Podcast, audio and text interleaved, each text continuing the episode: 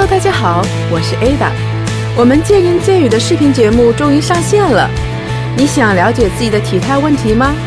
想学习如何正确的拉伸吗？你喜欢玩橄榄球吗？三分练七分吃，到底该如何科学健康的瘦身呢？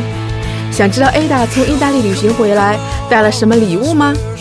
只要关注我们节目的公众号“借人借语”，就可以找到答案。我们的视频节目会不断的更新，欢迎小伙伴们的关注和参与哦。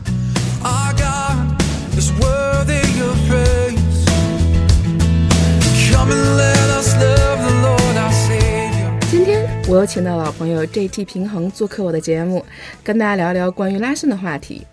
这个呢也是越来越多的朋友们关注的内容。为了配合这期节目，我跟平衡老师呢录制了拉伸的系列视频，发布在“见人见语”节目的公众号里。欢迎大家搜索和关注我们的公众号，可以收看更直观的视频演示。也欢迎大家收看我们每周四晚上八点的腾讯和映客的直播。我和平衡老师等你，不见不散哦。啊，首先还是让我们的平衡老师跟大家打个招呼吧。大家好，好久不见了，我已经哎好久没有来做这个 音频节目了。对，这个因为我最近也是一直跟平衡啊，我们一直尝试了拍了很多一些视频的系列节目，嗯，就是关于这个拉伸的啊、体态的问题。对，因为我们做过这个关于这体态方面的一个话题，很多朋友在这个呃公众号的后台留言，嗯很多内容他们就是光凭着这个声频啊，他感受不到。他做的也不到位，说我完全感受不到这个我们用什么样的方式和体态去做，怎么去衡量。所以因为这个，我们也跟这个平衡老师，我们也拍了一系列的这个视频的节目，嗯包括我们的一些体态，包括今天我们要聊的这个拉伸的话题啊。所以在这里呢，我们是呃也是欢迎大家能够去关注我们公众号里面的这个视频节目，嗯，大家可以呃看到这些节目以后，大家可以照着我们的视频当中给大家的演示，去了解自己的体态，去纠正自己的体态。当然了，大家如果有什么样的问题呢，也可以关注平衡老师的个人新浪微博啊、j t 平衡评价的平衡来了衡，大家可以跟我们有个互动，而且也欢迎大家可以在这个公众号后面给我们报名啊，因为我们现在每天每周四的晚上八点有个直播，大家也可以参与到我们这个呃直播节目当中来，让呃平衡老师可以在当时啊马上就可以解决你的一些、一些问题啊。今天我跟平衡聊的这个关于这个拉伸这个话题啊，平衡呢，你能不能跟我们大家还是先聊聊什么是拉伸？拉伸它到底是一个什么样的一个呃一个概念呢？呃，拉伸就是连拉带抻，嗯，就是把肌肉对实际上就是把我们的肌肉啊，呃，让它变长，这么一个过程，实际上就属于拉伸这么一个过程。嗯，一般来讲啊，我大家我也发现，在这个健身房啊，大家也越来越注重这个拉伸这个过程了。你会看到越来越多的这个人啊，在当然有人在这个运动前拉伸，有人在运动后拉伸。嗯我想知道这个什么时候，到底什么时候呃该做这个拉伸呢？因为这个啊嗯也是众说纷纭，有的说。这个运动前不能拉伸，拉太多了，这个肌肉不稳定不好。哎，有的人说，对，有的人说必须得拉伸，你不拉伸，你一个动作做的不到位。我就想知道这个拉伸到底是什么时候拉呀？到底是运动前拉伸好呢，还是运动后拉的、嗯拉伸好呢？呃，看实际上运动前、运动中、运动后都可以拉。哦，都可以，实际上啊。对，然后不同阶段的拉伸，嗯、有不同的作用吧。然后也根据自己的情况，看自己想达到一个什么样的目的，呃，然后选择不同的就是拉伸时间和拉伸方法，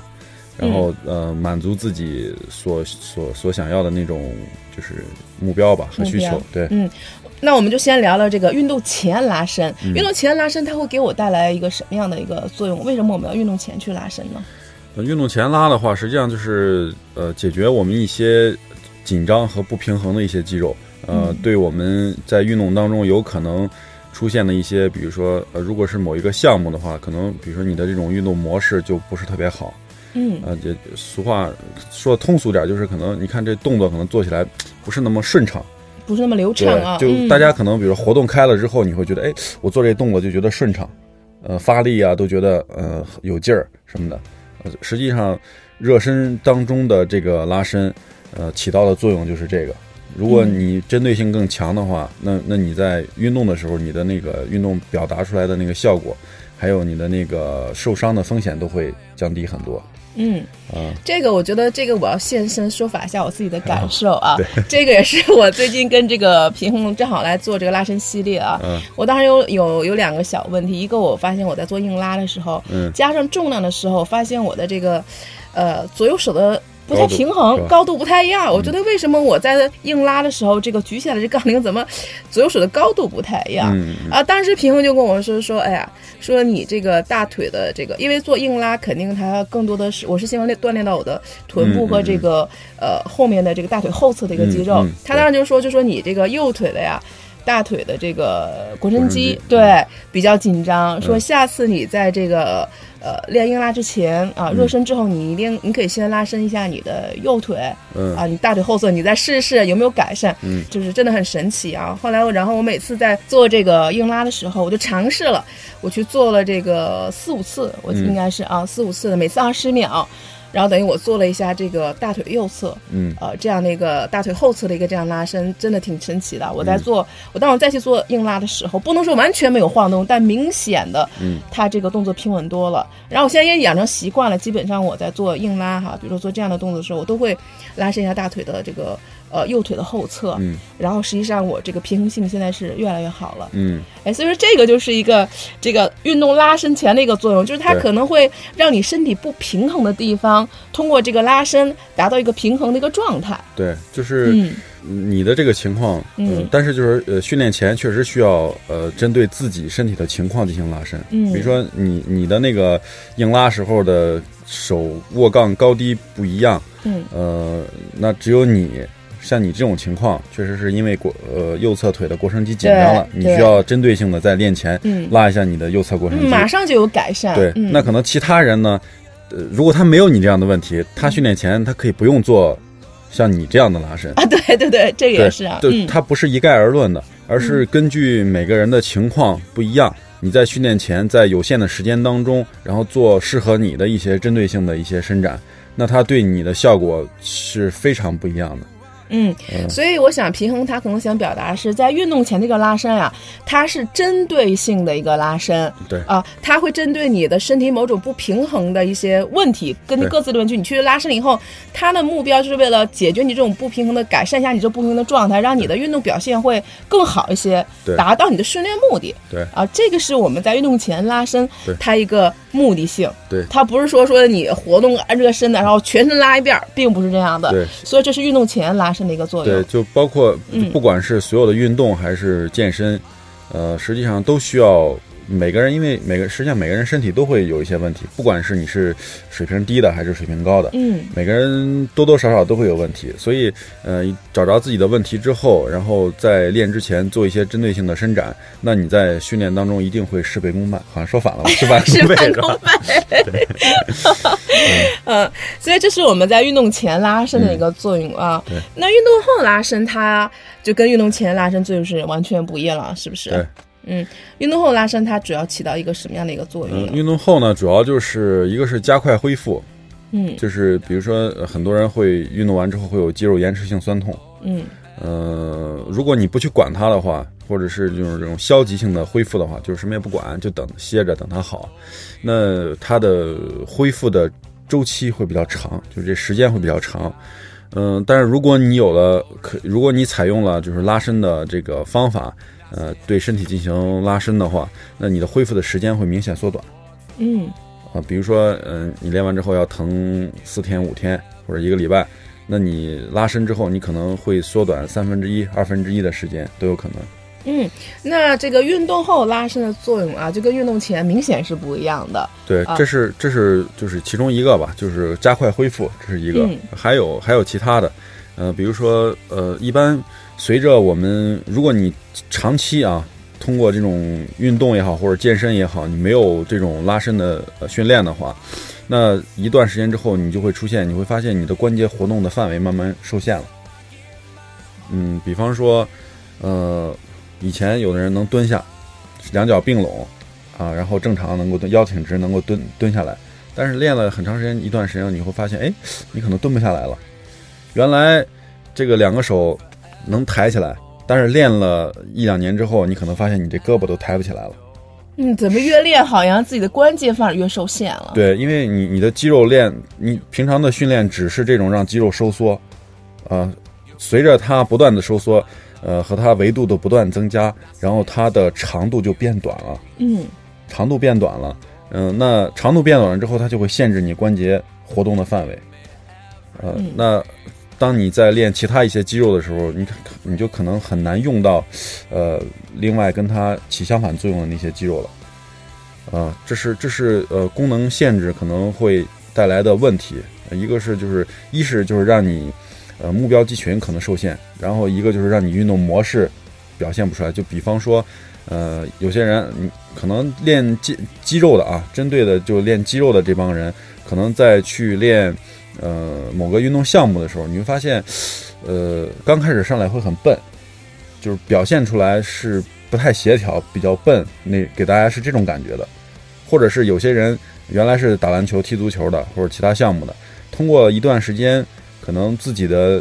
想练肌肉块儿，让肌肉长大点儿，练了一段时间之后，发现自己在从事原来的运动项目的时候，自己变笨了。嗯啊、以前有很多这种朋友跟我说这样的问题。那呃，其中一个原因就是呃是他的这个因为关节活动范围受限了，所以让他的灵敏性啊都整个都降低了，然后包括运动表现的能力整个都下降了。那这也是跟跟他们因为运动以后没有一个正确拉伸是有直接的关系。对，不拉。伸对是其中一个，也是一个比较重要的原因吧。嗯，嗯，然后对是这这这是还有还有就是嗯就是这是功能恢复，还有加快恢复，嗯，加快的那个恢复的时间。实际上还有就是预防损伤，嗯嗯、因为你关节活动受限之后，你也是比较容易受伤的，因为会产生一些肌肉的代偿等等等等，然后就会让你比较容易出现一些损伤。肌肉失去弹性了嘛，然后你嗯可能受到一个冲撞或者刺激之后，肌肉就很容易断裂。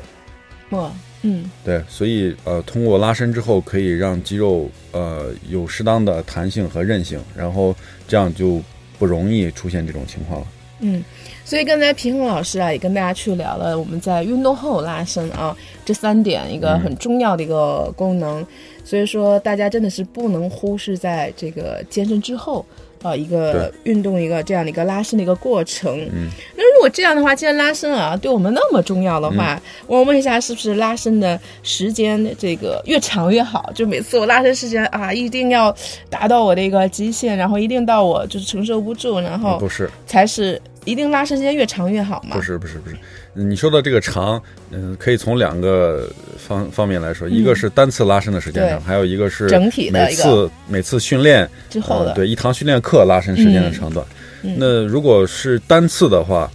呃，时间就两两者啊都不宜太长。都不宜太长，都不宜太长呃单次的话，时间呃，现在有很多种说法吧。呃，有说呃拉这个就静态拉伸啊，有有说拉几秒钟就可以的，六秒、八秒的，然后也有说两分钟左右的。嗯，我看了，还真是对这个长短还真都不太一对，说法不一，但是没关系，大家可以选择一个适中的，嗯然后适中的时间。一般我在跟大家讲的时候，可能都是二十秒、三十秒左右这个时间，嗯、作为呃一个一块肌肉的单次拉伸的时间。嗯还有就是整体下来的时间，呃，整体下来的时间最多吧，也就一个一个半小时左右吧。嗯，呃、时间太长了，嗯、也是也是非常累的。你说就一个做一个拉伸课啊，一个拉伸伸展课程，差不多在一个半小时左右。，对，平老师给大家一个参考啊，单次嗯拉伸可能、呃二十秒到三十秒，整体也不要超过这一个半小时。这样的话，我想问一下啊，就是我们在这个运动前和运动后这个拉伸时间会有一个、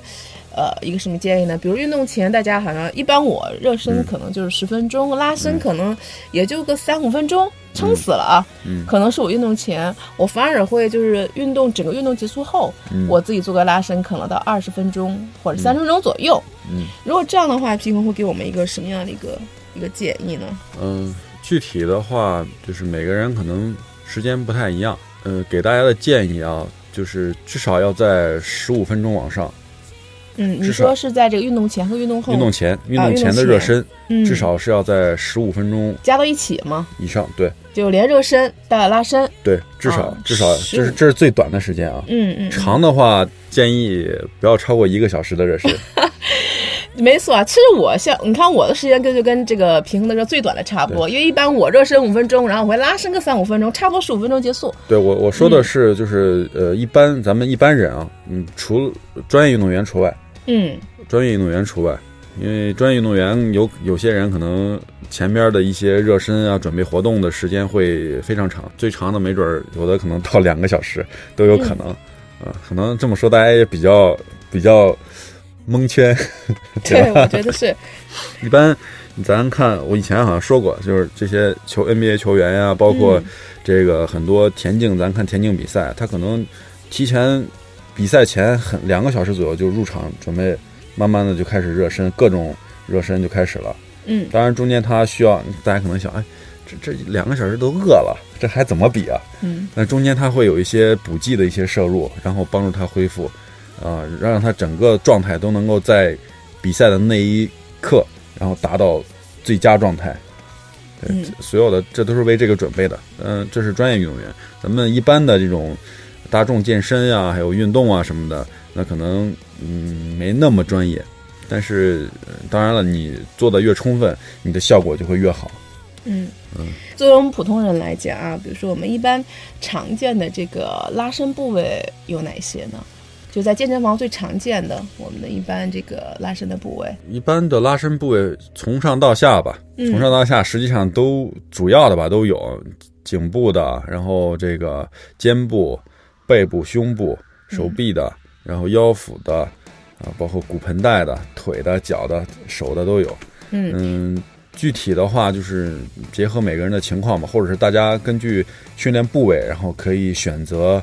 呃相应的部位进行拉伸，然后适合我今天的训练。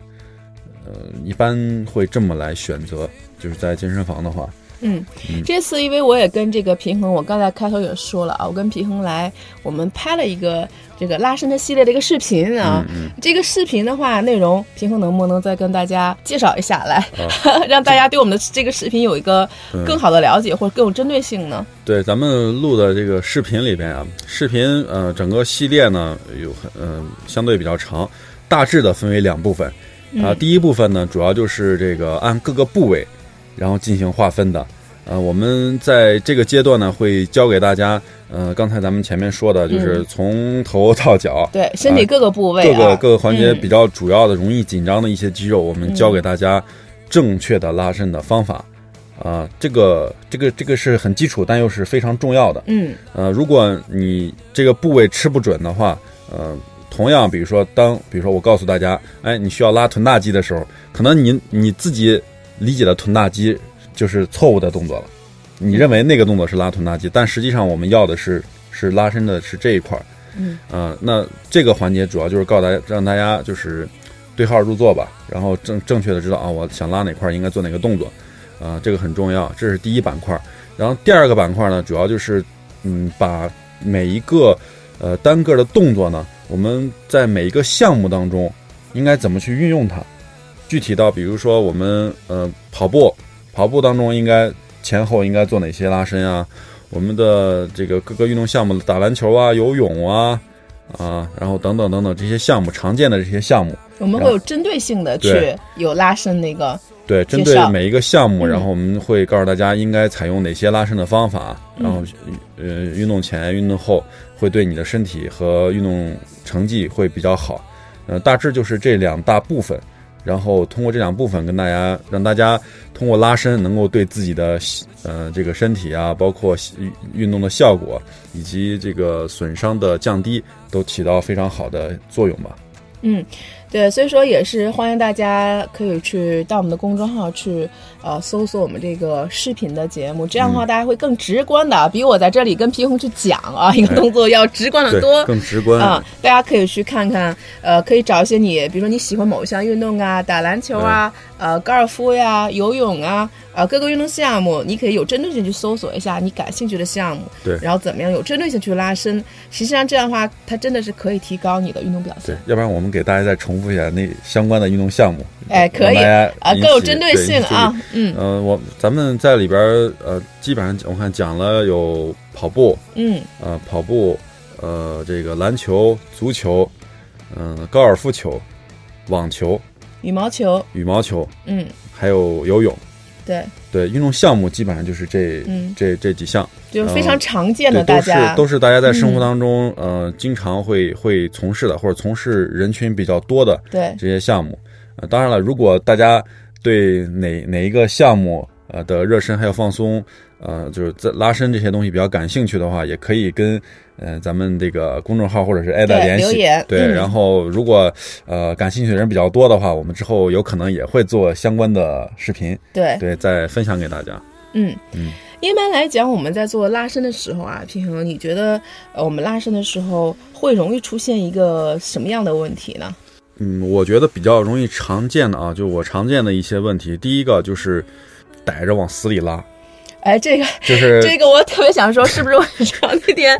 那天昨天我们在做这个这个直播的时候，然后我就说，我说平衡说我的这个大腿前侧肌肉啊，叫什么肌肉，有点髂腰肌，髂腰肌，哎，有点紧张。然后我在拉伸的时候，我真的就是挺使劲儿拉的，真的挺痛的，因为我总觉得我今天这儿紧张嘛，嗯。我就觉得我应该就是痛一点，多点痛能拉伸的更好。平衡说不对不对，对这样的话反而适得其反了，这个还真是这样。对这个力量一定要适中，因为太疼的时候，嗯、我们本体就会有一个就会有一个保护的收本能缩，的一种呃紧张，保护性的收缩，嗯然后会反而会让它不容易被拉长。那我们如果适中放松的时候，你的整个呃感觉都是身体都是放松，精神都是放松的，那你在拉伸的时候可能会有一点微微的痛，但是你那种感觉应该是相对比较舒服的那种。可以接受的啊，对是你能接受的可以接受的。对，太重的话就一一个就是效果不好，再一个反而还容易嗯出现一些问题嗯啊、反而会比如说你太使劲儿了啊，感觉想急功近利，使劲儿使劲儿使劲儿，当拉断了。骨质比较疏松的话。呃，或者是嗯你的肌肉这种韧性相相对较差的话，那嗯很有可能会出现一些问题，包括第二天的那个身体的反应也会比较大。嗯拉伸时候，其中一个吧，就是常见的问题。呃，还有一个是什么？还有一个就是大家经常会采用弹动式的抻拉。这个还真是有有习惯性，有的时候真的会会有点这种弹动式的啊。对，就是呃，弹动式是什么呀？就比如说，嗯、扩胸，嗯在反复的在啊在拉，拉到位之后不停的震呀震，往下往下往下压。嗯这样的话也不是特别好，嗯、因为弹动式的抻拉对肌腱的刺激比较大，可能肌腱受刺激之后会让你的肌肉也收缩。原来最初的时候，弹动性抻拉一般是在热身的时候会用，而且，呃，相对来说是这个运动员，呃，这块肌肉长度还比较好，就是它的长它不短，它比较长，然后通过弹动式抻拉之后刺激肌腱，让这个肌肉在运动的时候能更好的收缩。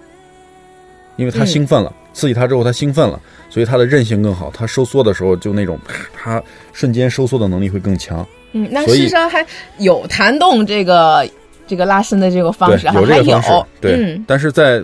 大众吧，大众在健身的时候，一般就是不建议大家用这种方式的。哈。对，嗯所以，呃，所以才说这个在大众健身当中不是特别好，嗯不建议大家在做肌肉长度拉伸的时候采用这种方法。嗯。嗯，在我们的群里啊，有些小伙伴啊，我发现我们的真的就是我们健身健的群里啊，有很多小伙伴他们是打过比赛的，或者说准备去打比赛。现在我就知道有几个什么比赛？呃，就各种健美啊、健体啊嗯。这种全国的比赛嘛。嗯。嗯，呃，有的人就是有时候去也去问过我这个拉伸的啊，嗯我想问一下，这个备赛的时候，我们是不是在做拉伸的时候，对我们的备赛会更有帮助呢？还是说更重要呢？一定的而且我也看过，就是以前我看这个江哥啊，江喜，嗯大家也非常有名的啊，这个圈里的一个非常有名的一个知名的一个人士啊，也是我们平应该也认识。您看他在打这个比赛的时候，之前，而且他平时也是他的拉伸时间会比较长，我觉得大概真的有一小时了嗯，啊，一小时时间。所以说，而且很多大师大神级啊，大神级别的人啊，嗯就拉伸时间都比较长，基本上都一小时左右。嗯，我想问一下，这个是不是在备赛的时候拉伸它的重要性会呃会更重要呢？针对性更更强？然后我也挺好奇的，这个、嗯呃，又有也有一些这个听众粉丝会问这个备赛拉伸的重要。它不是说是在备赛时期很重要，嗯嗯，它在整个训练的任何阶段都很重要。嗯那如果你在之前没有这样的训练的话，呃，你在备赛的时候，实际上呃你在做的话，当然做了肯定比不做好。但你如果之前也做积累的话，嗯你在赛前就会更轻松一些。嗯就跟咱们上学的时候、上大学的时候，对吧？完了之后，很多有有些学生是属于考前考前背诵型的、嗯，积累型的，有的是属于平常积累型的。对，有考试前突击那种。对，考前突击型、临阵磨磨枪的，对对，那嗯。可能呃也行。当然，肯定比你不练，你会发现，哎，哎，我练前通过拉伸之后，发现我的效果感觉更好了，嗯很多地地方感觉哇，这个感觉特别好。但是如果你之前就有的话，你就不存在这个问题了，嗯。因为你从来可能甚至有的人会说，哎，我这地儿以前从来没有感觉收缩过，呃突然今天哇，原来这收缩是这种感觉，嗯嗯，呃，所以这个呢，不是说在赛前很重要，它在平常也很重要。嗯，这个我觉得平老师给我们这个，原来我以为这个呃这么长时间这个拉伸呢嗯啊，是为了专门呃备赛的人才需要的。我一直嗯认为对那种备赛啊、比赛或者说这种大师级的级别才才要专门的去有一个拿出时间来做拉伸。实际上，平衡刚才给我们这个重新更正了一下我的观念啊，实际上在平时的我们训练当中，这种拉伸其实也是重要。当然，这个时间长短，平衡还是说了，根据自己的需要。对，实际上这个刚才我说了，不分阶段，实际上也不分人，只是说，呃，高级别、高水平的人呢，因为他已经练了第一年头长了，嗯。第二在训练过程当中可能也遇到了各种问题，呃，然后他意这个时候意识到了拉伸能解决我这些问题，所以他才重视。但是对于很多初学者来说，他的健身知识呀，包括他的水平，可能或者他身体现在的那些问题，对他对于他来说影响还没有那么大，或者他不知道这些会影响他什么，所以可能觉得啊这个东西可能我不需要，或者是啊打比赛的人才需要，嗯，会有这种误区。没错。但是如果大家就是捋捋正确了这些观点的话，是在每一个阶段每一个人都需要的必备的这种训练的内容。嗯呃，拉伸是真的是很重要。呃嗯，当然时间的时间上的长短，不是说每个人都需要拉一个小时一。个小时，对，因为每个人身体情况不一样嘛，就跟就跟你吃饭一样，对吧？每个人的饭量不一样，你所需要的营养素也不一样。嗯那你这顿吃的时候，不是说吃的越多越好，吃的吃的太多了你就撑着了，嗯，你消化不良了，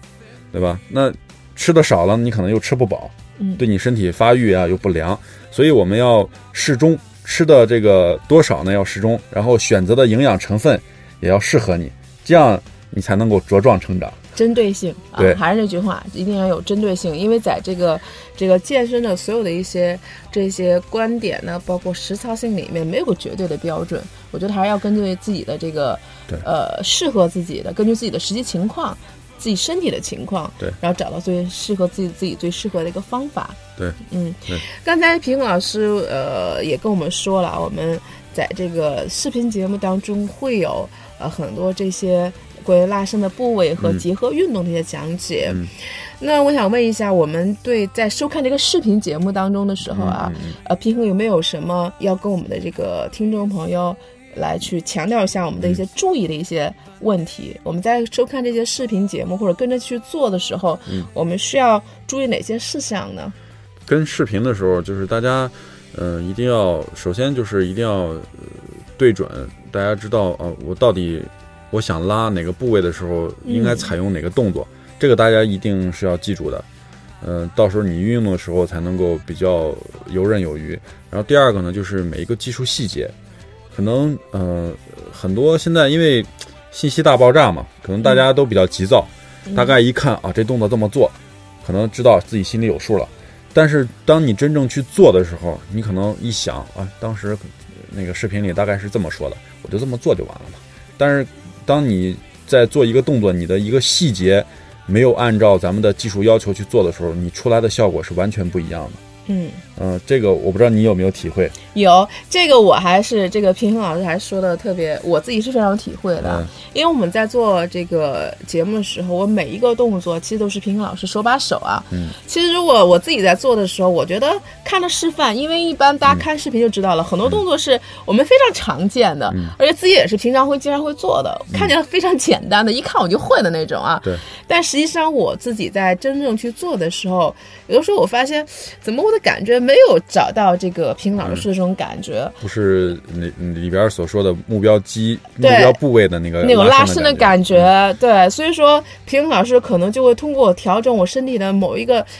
姿势啊、体态，或者某一个小的一个部位的调整，我才会马上有这种拉伸感和它这个放松的感觉。这个还真是啊！你看我在现场的时候，平衡老师手把手让我去说的时候，我都未必去找到这个正确的一个姿势。实际上，这个大家不要看到那些动作感觉很简单啊，对实际上你真的要找到，一定要找到我们所说的这个目标肌肉群的拉伸感，嗯这个才是一个正确的。对，就是可能大家在呃在视频节目当中吧，有可能大家会有一种比较枯燥的感觉，嗯。但是呢，嗯，咱们里边都是干货，对，就是而且每一个环节都是很重要，而且非常有必要大家去嗯认真去听的。嗯、那给大家举个例子吧，比如说呃，你的一个小细节如果不注意的话，会对你造成什么样的影响？嗯，比如说咱们在里边讲的脖子当中有一个叫斜方肌、上斜方肌的一个拉伸。嗯上斜方肌在哪儿？就是咱们平常看的那个按摩，比如说说，哎，你来过来给我捶捶背，捏捏肩，啊然后过来，对这个人就捏他肩膀两侧的对那那块儿，那块儿实际上就是我们的上斜方肌。嗯那在拉的时候呢，如果你的动作形式不对的话，就是细节当中不对的话，那可能你就拉不到这一块儿。嗯在这儿跟大家说一下啊，可能容易最容易出现的问题是哪儿？是第一，呃，就是你你你的这个头呢是是没有低下来的。第二呢是下巴没有收，最最容易出现的就是不收下巴，没收下巴，对，下巴不收，然后你拉伸的感觉就会在脖子侧面，别脖子侧面，啊、然后如果你收下巴再往侧面拉的话，你会发现明显跑到侧后方了，嗯，就是咱们捏的那块儿。没错，啊，所以这一个小细节你不注意，那你在拉的时候，那拉的肌肉就不对，它不是你想要的。呃，有可能你拉一拉，你还会发现，哎，我这颈椎怎么感觉越来越感觉不舒服了？越来越不舒服了。对，以前有有就有学生，然后跟我说说老师，我怎么你教我这动作，怎么我越做越难受？我说你做一个给我看一看。嗯一做，我说我说你我告诉你收下巴，你收了吗？嗯，结果他说哦，对对对对对，对，一个小的细节啊，对，所以一个小细节，呃，你没注意，可能对于你来说，第一就是没达到效果，呃，第二可能反而会对你造成进一步身体上的一些伤害嗯。啊、所以大家在做的时候一定要注意细节，注意每个动作的技术细节，呃看看你是不是做正确了。如果没有，如果你做出来的感觉和咱们视频里教给大家的应该是哪个部位有拉伸感的，呃，没有对应的话，那这个时候你就不妨停下来，呃，自己去再看看技术细节你是不是一致的。如果还是不行，那 OK，这个时候你就可以来找我们，问问我们啊，咨询一下，看是哪儿动作不太对啊。然后我们如果时间就可以帮大家看看是什么问题，帮大家纠正。嗯嗯，所以所以大家注意这些吧，注意细节。注意细节啊。嗯呃，今天呢也是非常感谢这个平衡老师抽出时间来啊，跟我们去聊聊关于这个拉伸的一些呃话题，包括它这些重要性，包括拉伸对我们到底有一个什么样的作用啊。嗯呃，当然，我觉得我们做了这期节目，大家可以再去我们的这个公众号里去看看我们相应的这个具体的拉伸的一个视频。对我相信大家在听完这个节目再去看视频的时候，我觉得就会更有针对性啊。没错大家也会更呃仔细的去呃按照视频当中，然后可以去有效的去拉伸，然后达到我们自己一个训练的目的。嗯，当然，如果你在这个拉伸过程当中呢，如果有什么样的问题呢，大家可以去关注一下平老师的个人微博公众号啊，叫这个 这个微博号是平衡俩字儿，平衡 没有 GT。对，呃，好好，当然大家可以在这个我们这个节目的公众号里面可以给我们留言，比如说你还想看哪些运动的呃一些放松啊、拉伸的内容，包括你会有一些什么样的疑惑和问题，也可以在我们的这个公众号的后台平台给我们一个留言，呃，我们也会跟这个评老师有一个沟通。呃，那我们这期节目呢就到此结束了，我们下期节目不见不散吧。